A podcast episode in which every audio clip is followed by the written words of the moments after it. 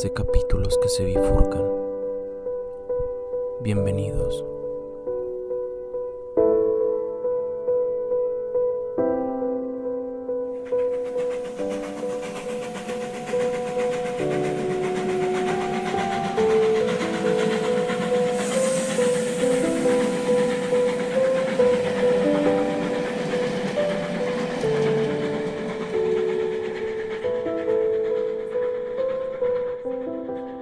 Filosofía moderna es una filosofía mayormente racionalista, en la que, de un modo u otro, la razón se erige en sustituto de la divinidad que dominó durante el medievo. Pero el racionalismo tiene grados. Una cosa es la fascinación por una razón pura equiparable a la lógica, que culmina en Kant. Y otra, la duda ante el poder de una razón que de hecho habita en un ser humano concreto y sometido a los impulsos sensibles, los moralistas británicos se sitúan en este terreno, en el que el punto de partida es la psicología humana, aunque ellos hablan de la naturaleza y no una racionalidad abstracta. Hobbes es el primero que parte de la realidad de una naturaleza humana que tiende al egoísmo y a la guerra. El hombre es un lobo para el hombre y hay que meterlo en cintura. Para ello se ha creado el Estado. Hobbes fue un pensador pesimista fruto de las luchas internas que tuvo que vivir, que le llevaron a desconfiar de la naturaleza humana, violenta y desenfrenada, dominada por los deseos y las ambiciones de cada individuo. Pensó que solo la represión de la ley podrían causar y mantener una vida pacífica y controlada. Distintas son las ideas de quienes le siguieron. Tal es el caso de Hume y Adam Smith. Ellos coinciden en ver al ser humano como un ser en principio sociable, con sentimientos compasivos hacia sus semejantes, y en tales sentimientos sitúan el fundamento del sentido moral que todos poseemos, pues la moral es eso, un sentido, un sentimiento, que necesitará ciertos retoques y correcciones. Eso sí, pero en definitiva explicará que lo no, natural al ser humano es la armonía social basada en un sentimiento común.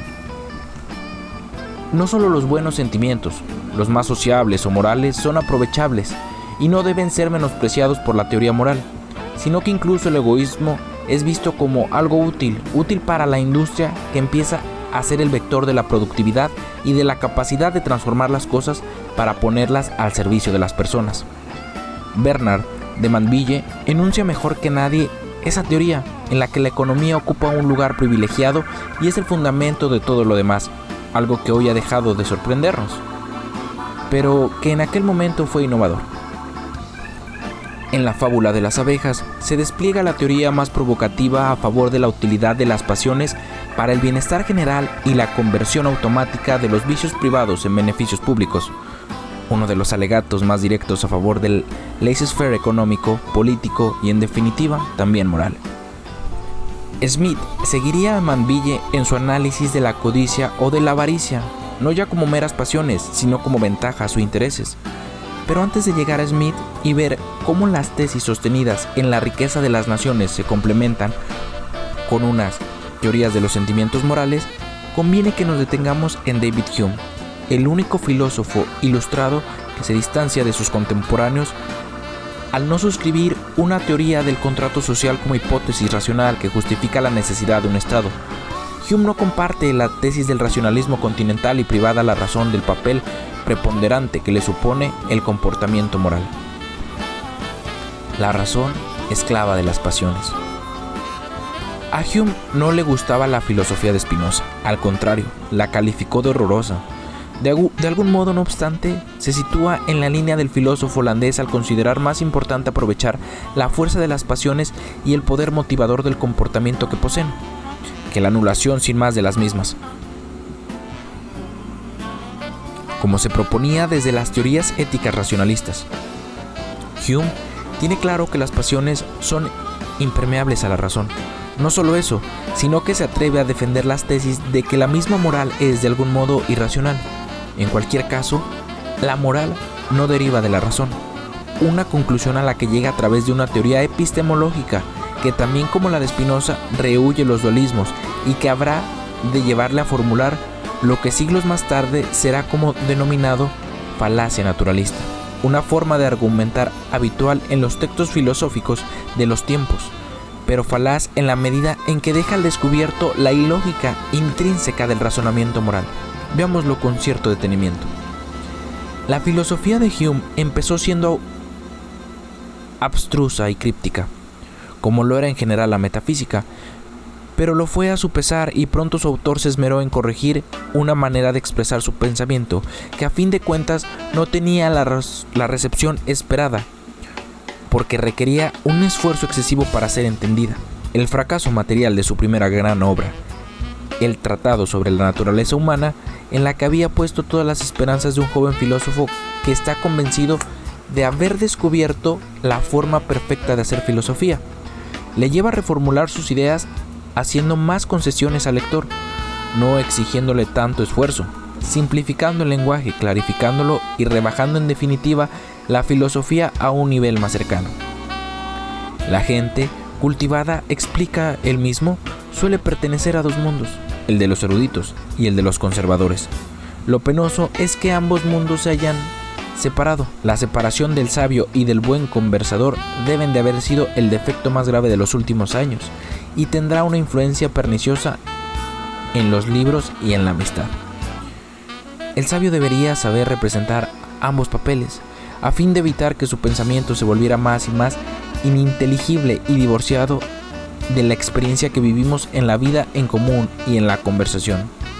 Sea un filósofo, pero no dejes de ser un hombre. Tal será la máxima que parece guiar la obra de David Hume.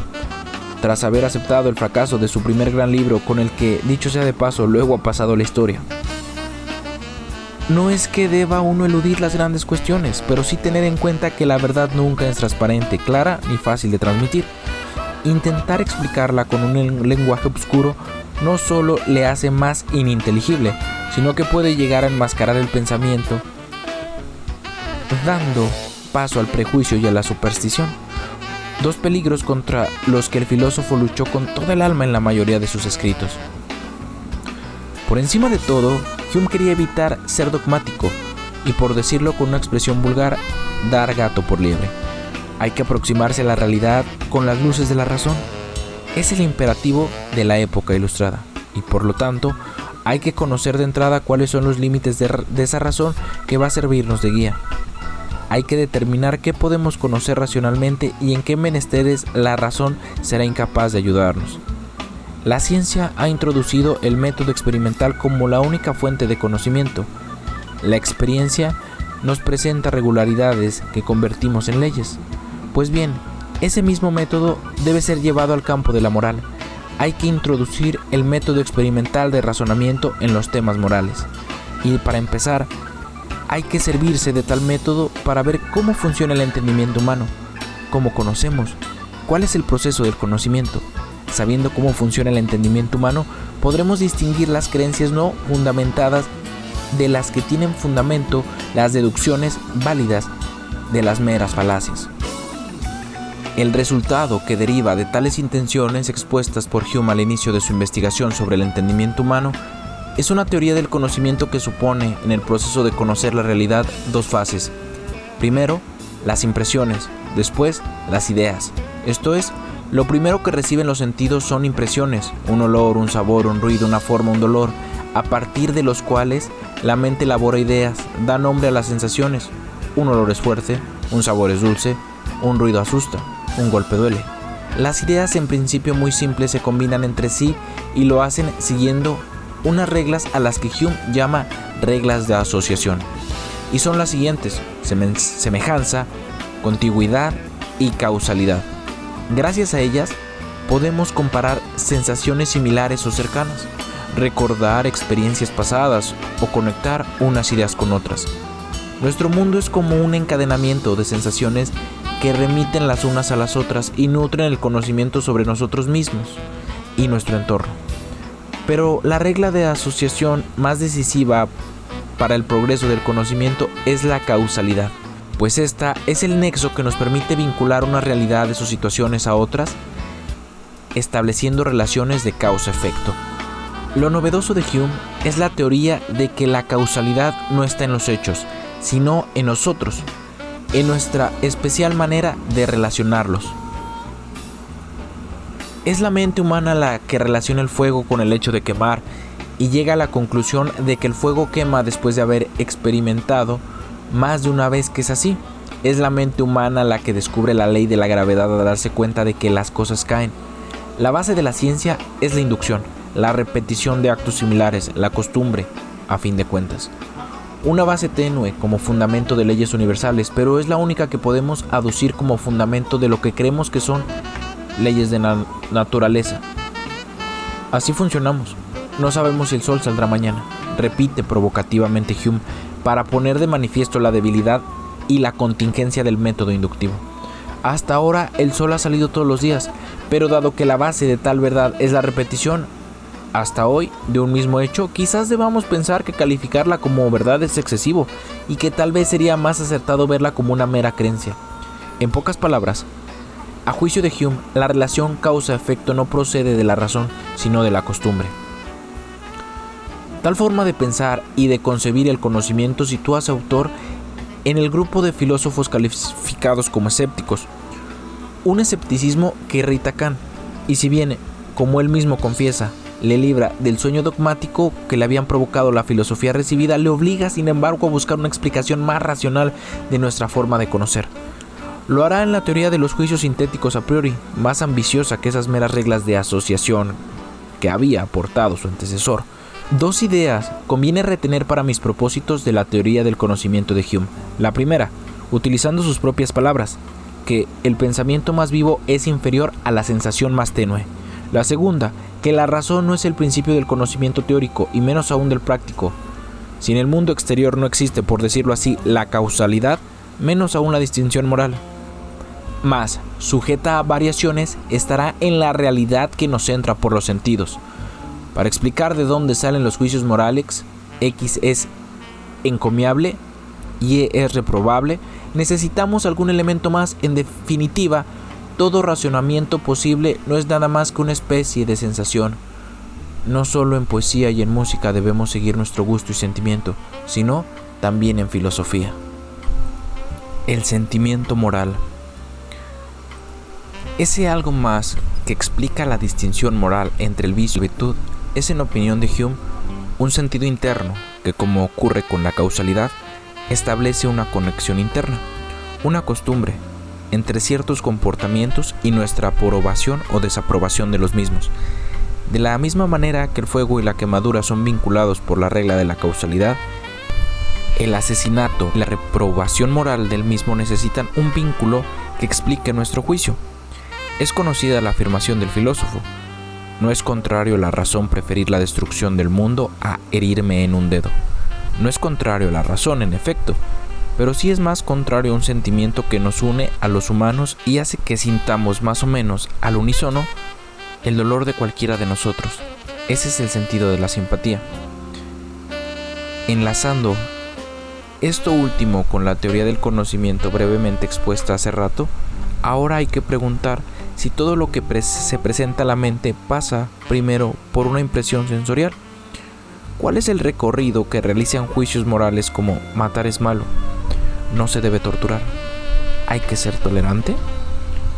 ¿Qué son tales juicios? ¿Impresiones o ideas? Hay opiniones. Quienes identifican la moral con lo racional tienden a pensar que los juicios de valor son ideas que produce la razón y gracias a las cuales podemos valorar lo que ocurre y determinar si es bueno o malo. Es la razón la que descubre la maldad del homicidio. Si decimos que no hay que matar ni torturar es porque consideramos que es irracional hacerlo, que contradice la lógica de la supervivencia como un anhelo intrínseco de la vida humana. Por eso otorgamos un valor prioritario a la vida y llegamos a considerarla un derecho fundamental. La pregunta que se hace Hume es, ¿realmente es irracional el asesinato? Dicho de otra forma, ¿es posible distinguir el vicio y la virtud valiéndonos únicamente de la razón? De entrada, habría que observar que la pregunta que acabo de plantear no está muy bien formulada. Si fuéramos razón pura, esto es, si fuéramos capaces de pensar solo desde la razón, sin mezcla de sentimientos y pasiones, la formulación anterior sería más exacta. Lo que les ocurre a los racionalistas adversarios de Hume, para empezar, es que consideran que la pureza racional es posible mediante un esfuerzo de abstracción y de imparcialidad, difícil, pero posible. Hume no solo duda de que el pensamiento racional puro sea posible, sino que viene a decir que darle un papel prioritario a la razón en la valoración de las acciones no solo es falaz, sino contraproducente. Es contraproducente si efectivamente pensamos que los juicios morales han de tener un poder en las acciones humanas, pues lo que mueve a actuar es la pasión y no la razón, que es importante para excitar las pasiones y producir o prevenir acciones. La razón es inerte, inactiva, sirve para otras cosas, pero no para motivar el comportamiento. ¿Cuál es entonces la función de la facultad racional humana? Descubrir la verdad y la falsedad de los juicios empíricos, pero no de los valorativos, que no son ni verdaderos ni falsos, sino sin, sencillamente juicios de valor. La verdad se atiene al principio de la concordancia entre pensamiento y realidad. Consiste pues en el acuerdo entre una asociación de ideas por la que, por ejemplo, afirmo que acaban de atracarme y la realidad que verifica mi afirmación. La valoración, por el contrario, califica el hecho con un término de aprobación o desaprobación. Es malo, es un robo, es inmoral. Ninguno de tales adjetivos está intrínsecamente asociado a la idea de la que hablamos, ni por supuesto se encuentra en la realidad. Precede de nuestra manera de valorarla. Veámoslo con ejemplos del propio filósofo. Escojamos un objeto inanimado, dice, como un olmo o un roble, y supongamos que al caer una semilla de cualquiera de esos árboles, esta brota y se convierte en otro árbol, el cual al crecer se hace tan grande que destruye al primero. ¿Diremos que el nuevo árbol es ingrato con respecto al árbol padre que le dio la vida?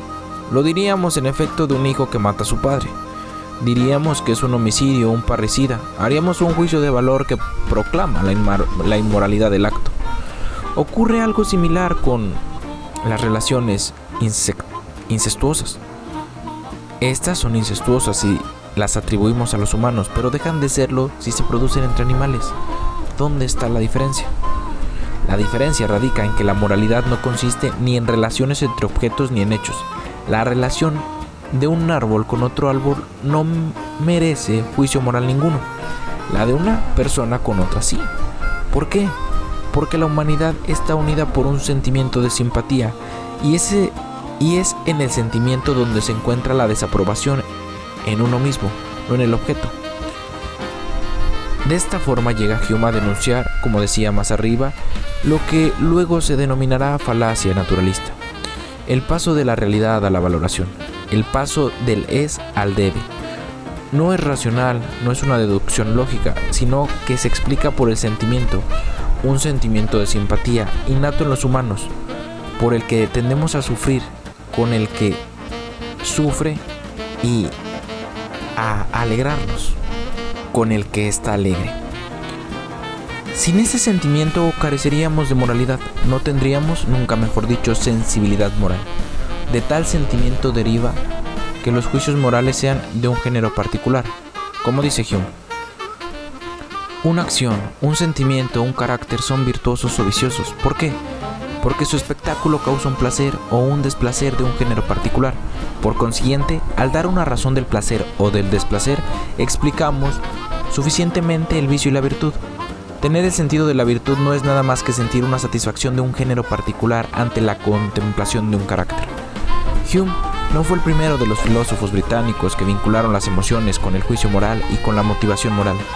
Lo habían hecho también Hutchinson y Shaftesbury. El primero pone de manifiesto algo importante que recupera de Cicerón. La pasión no es un hecho empírico, sino que encierra un elemento de juicio. Si las emociones que experimentamos cuando vivimos y actuamos son emociones de primer orden, los sentimientos morales son emociones de segundo orden, que son aquellas que derivan de un juicio moral. Por ejemplo, al ser testigo de una reacción de cólera injustificada por parte de alguien, reacciono con desagrado, pensando que la reacción es injusta. El sentimiento de desagrado es moral y es de segundo orden, lo que implica que el juicio moral no consiste solo en el sentimiento de aprobación o desaprobación ante, ante una situación.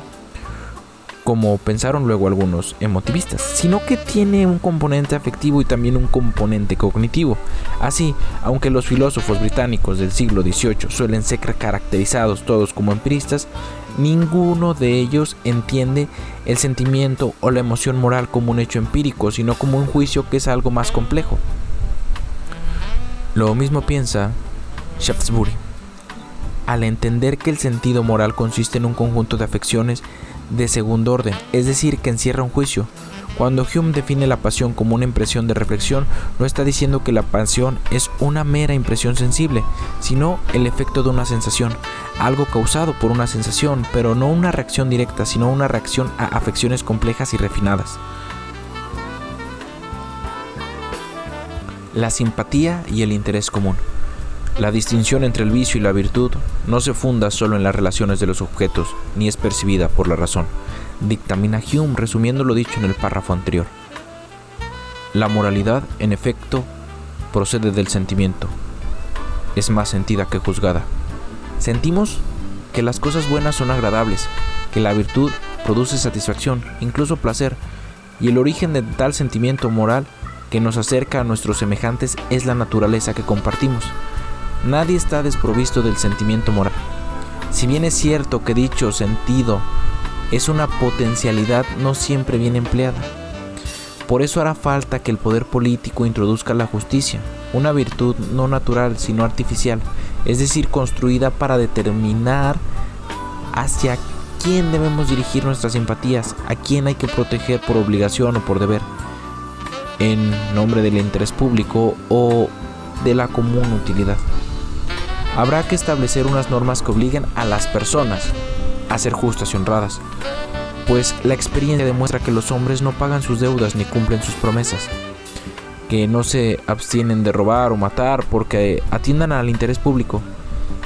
Este es un motivo demasiado remoto y demasiado sublime para que afecte a la humanidad en general y para que opere con fuerza en acciones tan contrarias al interés privado como suele serlo las acciones justas y honradas porque es así y porque la simpatía no siempre está bien encausada, conviene que haya normas de justicia que corrijan ciertas disfunciones de la naturaleza.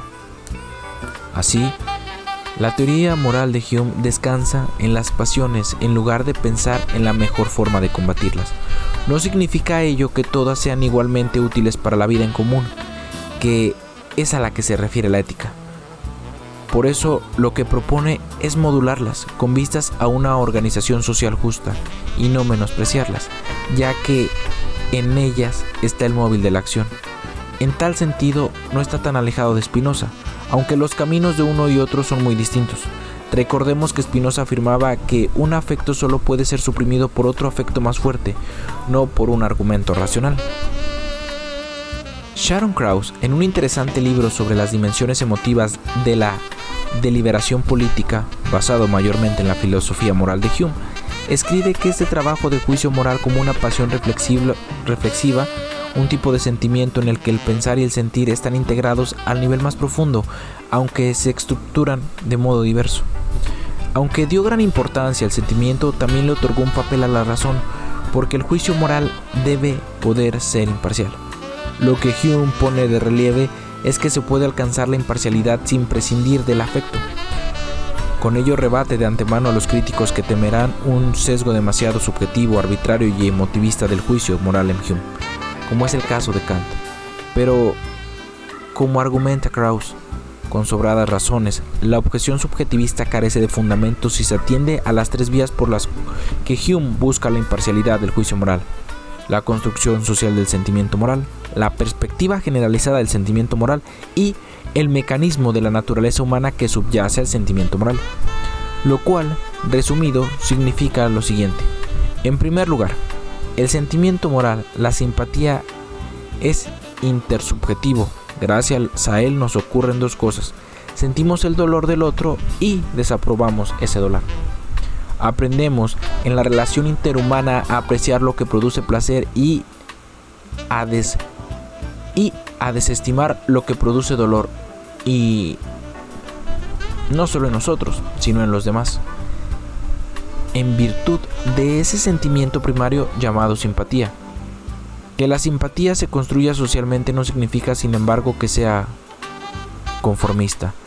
La sociedad nos proporciona suficientes recursos para oponernos y destruir los prejuicios y las supersticiones si, si no restringimos el contacto con los demás a los más cercanos y lo extendemos en el tiempo y en el espacio. En segundo lugar, el mismo Krauss argumenta que de la misma forma que aprendemos a corregir percepciones erróneas de los objetos físicos, aprendemos a distinguir los juicios morales distorsionados e interesados de los que son imparciales. Distinguimos lo que de hecho la gente aprueba de lo que debe de ser aprobado. La experiencia la experiencia, la cita es de Hume, nos enseña pronto el método de corregir nuestros sentimientos. No todos valen moralmente, lo cual a su vez significa que reflexionamos sobre los sentimientos de placer y dolor, y que sin esa reflexión o razonamiento no seríamos capaces de sentir bien. Por eso la clave del juicio moral en Hume es el sentimiento reflexivo. Finalmente, la naturaleza humana nos guía, aunque sea una guía abstracta y por lo tanto de corto alcance. Muchos juicios morales se nos presentan envueltos en la duda. Aún así, el naturalismo de Hume le permite fundamentar la universalidad de los sentimientos más básicos. En el ensayo titulado Standard of Taste, se refiere al sentimiento ético y estético y hace notar que aunque ni la belleza ni la virtud moral son propiedades de los objetos, existen ciertas cualidades en los objetos que están destinados por naturaleza a producir unos afectos determinados, a saber, los sentimientos de aprobación o admiración. Así Hume no solo preserva la imparcialidad del juicio moral, aun cuando en él intervenga el sentimiento, sino que está convencido de que los sentimientos no son inmutables y es posible educarlos. Dejad que un hombre se proponga a sí mismo el modelo de un carácter que aprueba. Dejadle conocer bien aquellos aspectos en los que, en los que su propio carácter se aparta de este modelo. Dejadle mantener una observación constante de sí mismo e inclinar su mente con un continuo esfuerzo, desde los vicios hasta las virtudes, y no dudo que, solo con el tiempo necesario, descubrirá en su temperamento una alteración para mejor. Muy parecidas son las ideas de Adam Smith, uno de los padres de la economía liberal, la cual se funda en un supuesto egoísmo humano que no siempre tiene consecuencias nefastas, no ya para uno mismo, sino para el conjunto de la sociedad. Junto a esta tesis enunciada ya por Bernard Mandeville, Smith sostiene otra, menos conocida y celebrada que la anterior, pero sin la cual se explica poco el optimismo que irradia de sus teorías económicas. Es la teoría de los sentimientos morales, que va dirigida no solo a afirmar la existencia de tales sentimientos, sino a expresar la necesidad de lograr un equilibrio de todos ellos.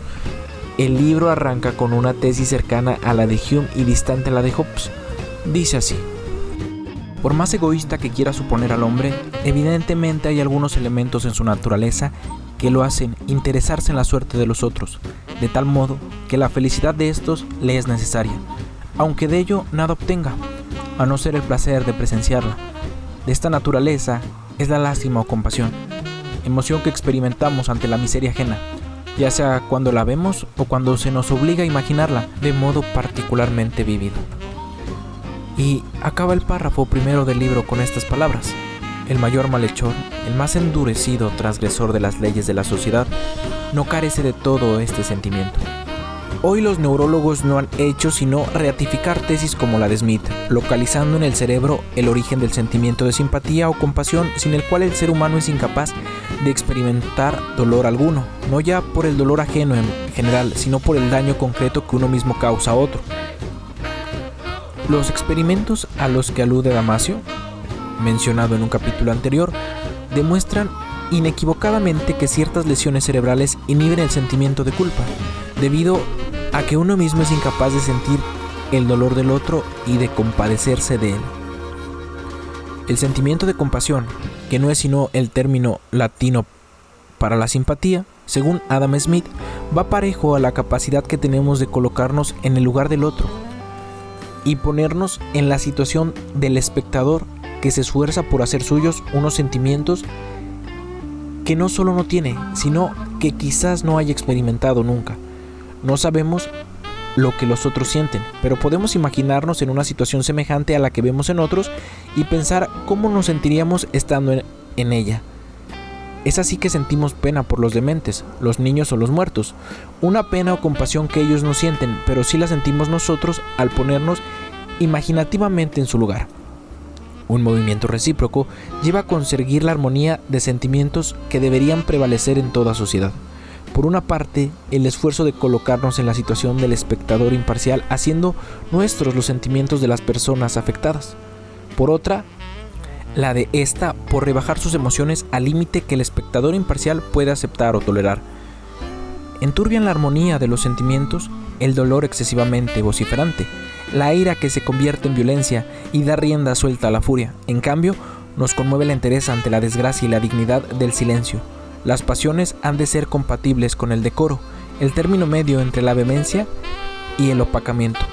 Pero la medianía buscada no es la misma en todas las pasiones, depende de la simpatía que provocan.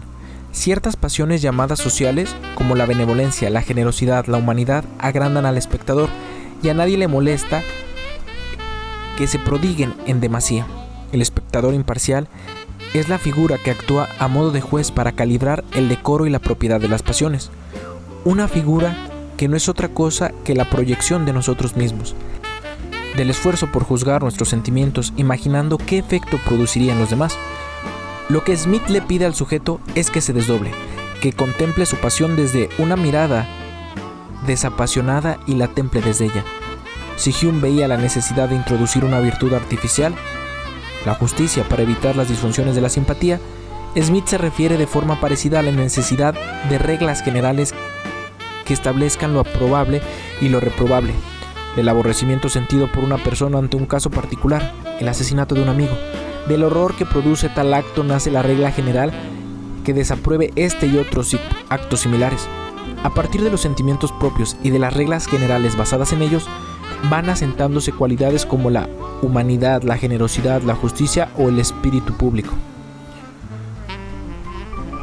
de máxima utilidad para el funcionamiento de la sociedad. Gracias al espíritu público, un hombre es capaz de sacrificar su vida por un ideal patriótico. Cuando Bruto conduce al patíbulo a sus hijos porque han conspirado contra Roma, no los mira con los ojos de padre, sino con los del ciudadano romano. En tal caso, el sentimiento no es natural, pero es socialmente útil. Quedémonos con tres ideas que nos servirán luego para situar el papel de las emociones y los sentimientos en la ética. Número 1. Existe un sentimiento moral, la simpatía o la compasión innato al ser humano que explica el juicio aprobatorio o reprobatorio que hacemos ante ciertos actos. Número 2. Aunque el sentimiento es universal, sufre desviaciones debido al egoísmo igualmente atribuible a nuestra naturaleza hay que procurar que prevalezcan los sentimientos más favorables al mantenimiento de la sociedad y no los que conduzcan a la destrucción de la misma. Número 3. El criterio para determinar cuáles son los sentimientos más favorables al devenir de la sociedad es la común utilidad, el interés público o el espíritu público. Las pasiones se combaten con pasiones. Lo que quiero resaltar a propósito de lo dicho hasta ahora es la insistencia de todos los filósofos mencionados en que sean las mismas pasiones o los mismos afectos los encargados de sustituir a las pasiones y los afectos inconvenientes para el bienestar general. El sociólogo Albert Eichmann, en su sabroso libro Las pasiones y los intereses, se refiere a cómo ciertos pensadores, en especial Montesquieu, Sir James Stewart y Adam Smith, no tuvieron inconveniente en demostrar que las pasiones inherentes al capitalismo, como la avaricia o la codicia, podrían transformarse en virtudes. Le sirve de moto un fragmento del espíritu de las leyes, que dice lo siguiente. Es una suerte para los hombres estar en una situación tal que les interese no obrar con maldad, aunque sus pasiones les inviten a hacerlo. Smith no va tan lejos. No dice que el interés socave las pasiones, sino hace que las pasiones e intereses coincidan. De ahí que pueda concluir que la sociedad en su conjunto prospera cuando se permite a todos seguir sus intereses privados. No obstante, y a varios siglos de los comienzos del liberalismo, hay que decir que ni, la, que ni la tesis de Montesquieu ni la de Smith se han demostrado válidas. Los intereses privados se suman con dificultad porque son divergentes. No obtenemos un interés común a partir de la agregación de intereses particulares. Es más bien ese interés público o espíritu público el que ha de movilizar los comportamientos para que no se resista el bien de todos. Pero lo que deseo subrayar aquí es el valor del concepto de interés como móvil de conducta. El interés, explica Hirschman, es la pasión compensatoria, más persuasiva que las soluciones represivas. El proyecto no es fácil, pero más efectivo que la moralización. Se trata de discriminar entre las pasiones, combatir el fuego con fuego. Se trata tal vez de utilizar un conjunto de pasiones relativamente inocuas para compensar otro conjunto más peligroso y destructivo. Se trata de seguir a Spinoza. Un afecto no puede ser reprimido ni suprimido sino por medio de un afecto contrario y más fuerte que, el que, ha de ser reprimido. De seguir a Hume, no hay ninguna pasión capaz de controlar el afecto interesado sino el mismo afecto por medio de un cambio de dirección de seguir a Die Holbach. Las pasiones son los auténticos contrapesos de las pasiones. No debemos en absoluto intentar destruirlas, sino más bien tratar de dirigirlas. Compensemos las que son dañinas con las que son útiles para la sociedad. De seguir finalmente la tesis de los federalistas americanos cuando afirman que hay que hacer que la ambición contrarrestre a la ambición y a partir de ahí sientan el principio de la separación de poderes y del control entre ambos. Al considerar beneficiosas las actividades lucrativas del capitalismo, aunque solo fuera para impedir que los hombres ocupados en ellas hicieran daño, Hirschman se está oponiendo a todas aquellas teorías que solo han sabido ver en el capitalismo consecuencias desfavorables para la personalidad humana y escasamente benéficas para la sociedad. Su intención, dice, es sencillamente recordar el cúmulo de opiniones de moralistas modernos que lo vieron de otra forma y, al recordarlo, matizar más los argumentos de unos y otros. Sin duda, no estamos en el mejor momento para dar credibilidad a la teoría de que el mero interés económico puede ser beneficioso para la humanidad. La crisis económica que vivimos nos lleva a ver sobre todo los efectos negativos y menospreciar los positivos. Pero no es esta la discusión que me interesa ahora, sino la del móvil pasional del comportamiento. Lo que Hirschman trae a colación es que no han sido pocos los filósofos que en la, época estelar del racionalismo se decataron a favor del poder benéfico de las pasiones. En la enciclopedia, la voz fanatismo propone combatir el fanatismo religioso con el fanatismo patriótico. Hoy nos parecería más de recibo contrarrestar ambos con el fanatismo democrático, un fanatismo al fin y al cabo. Si nuestra realidad es afectiva y sentimental, si tememos esa dimensión emocional, ¿por qué no aprovecharla?